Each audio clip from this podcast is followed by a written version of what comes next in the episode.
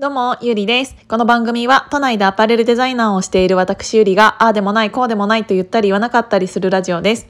えっ、と、一つ前の回で、本当は、えっ、と、このお話をさせていただきたいなと思っていたんですけど、ただただ人をバカにして終わってしまったので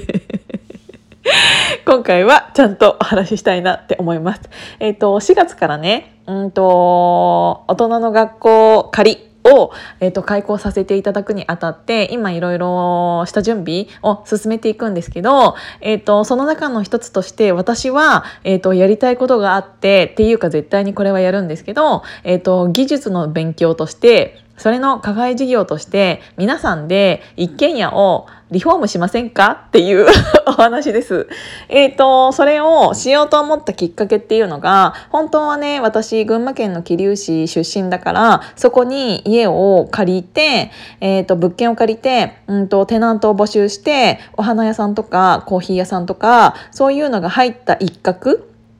を、えっ、ー、と、保護犬、保護猫活動をするえっ、ー、と、場所を作りたいと思ったんですよね。それの真意っていうのが、えっ、ー、と、そもそも、うんと、他の目的で来た人が、えっ、ー、と、犬とか猫に触れられるっていうのが私の中では一つ大きなところで、あの、すでに、うんと、保護犬保護猫活動をされている方っていうのはたくさんいらっしゃるし、それでもまだ、うんと、足りていないっていうのもあるし、やっぱりお金の面でも、うんと、自腹を切って、えっ、と、されてている方っていうのがたくさんいらっしゃるっていうのもあってなんかどうにかできないかなって思ったんですよ。なんだけどうんと私の中で、えーと、結構そういうのを目にしよう目にする機会が少ないなって思ったの。あの外国に比べるとね、えーと、外国だったら、えーと普通にスーパー行ったところに、えーと、保護犬保護猫の里親募集みたいなところがあったりっていうのが当たり前だったり LA だったら、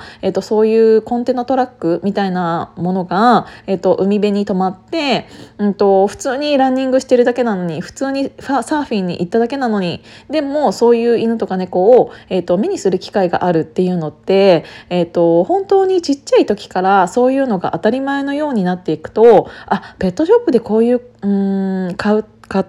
うとこうやって、まあ、ペットショップで買うとっていうかあのこういう子たちがいるんだなっていうのを、えーと、認識できるからこそちゃんと,、えーと、そういうのしちゃいけないよっていうのが頭の中にちっちゃい時から、えーと何て言うんだろう。うん。お勉強として入ってくるっていうのがあると思うんですけど日本はあのそういうニュースが、えーと、たまにやってるぐらいであとはインスタグラムとかでも、うんと、ある程度有名な方とかが、えーと、発信してたりとかもするんですけどそういうのとかも調べようとしないと,、えー、と見えないところにしか日本っていうのはないと思うから、えー、と当たり前のように普通の自分たちの生活の中にそういう子たちがいるっていうことを認識できるような、えーと、場所を作りたかったんですよね。ただ、うんと、今の私のこの力だと,、えーと、いきなり田舎にテナントさんも募集してなんならそのテナントさんが保護犬保護猫活動もしなきゃいけなくってで私の手がそこに届かなくってっていうのが今東京で暮らしている私あ私からするとちょっとえっ、ー、といきなりジャンプしちゃう感じになってしまったのでそれをもう一回考えたところうんと都内からなんなら都内に通うことのできるある程度手のうん届く範囲で、えーと一軒家を買ってそこをリフォームリノベーションして貸す。っていうことをしようと思いました。でそのそれに賛同していただく方っていうのがもうすでにいらっしゃってえっ、ー、とそういうお話ができるようにはなりました。ただ一つ違うところっていうのは、まあ結局普通に賃貸業にはなるんですが、ただ一つ違うところっていうのは、その賃貸に住む人っていうのは、保護猫活動、保護犬活動をしてくれる方限定っていうことにしたいと思います。えっ、ー、と、それをすれば、そういう物件が増えていけば増えていくほど、うんとそういうのの一時預かりをしてくださる方っていうのがたくさん増えるからそういう分母が増えれば増えるほど助かる命っていうのが増えるんですよね。だから、えーと、本当にたくさんいろんな人のいろんな助け方っていうのがあるのかもしれないけど私ができることってそれかなって思いました。でその人、うん、そこに住む人のメリットっていうのはえっ、ー、と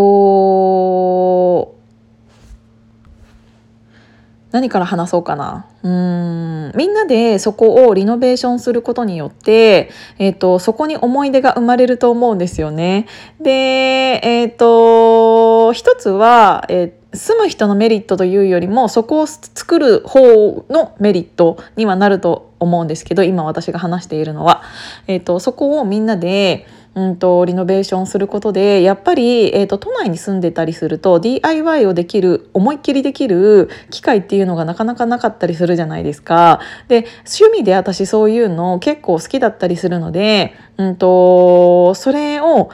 うん、思いっきり一軒家なんてできるじゃないですか。でそういうのをすることによって、えーと物件を貸してる側からしたら人件費が節約でき今なんかちょっとどこかで止まっちゃったんですけど、えっ、ー、と、止まったばっかりで私が気づいたので いけるかな？えっ、ー、と、リノベーションを、う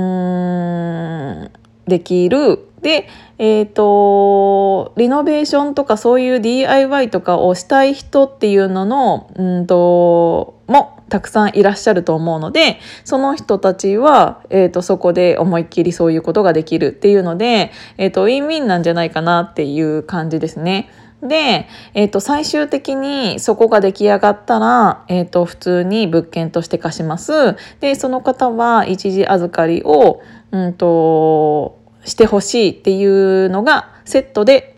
ついてきます。でそれをすることによってそういう物件が増えてきたら、えーと、たくさんの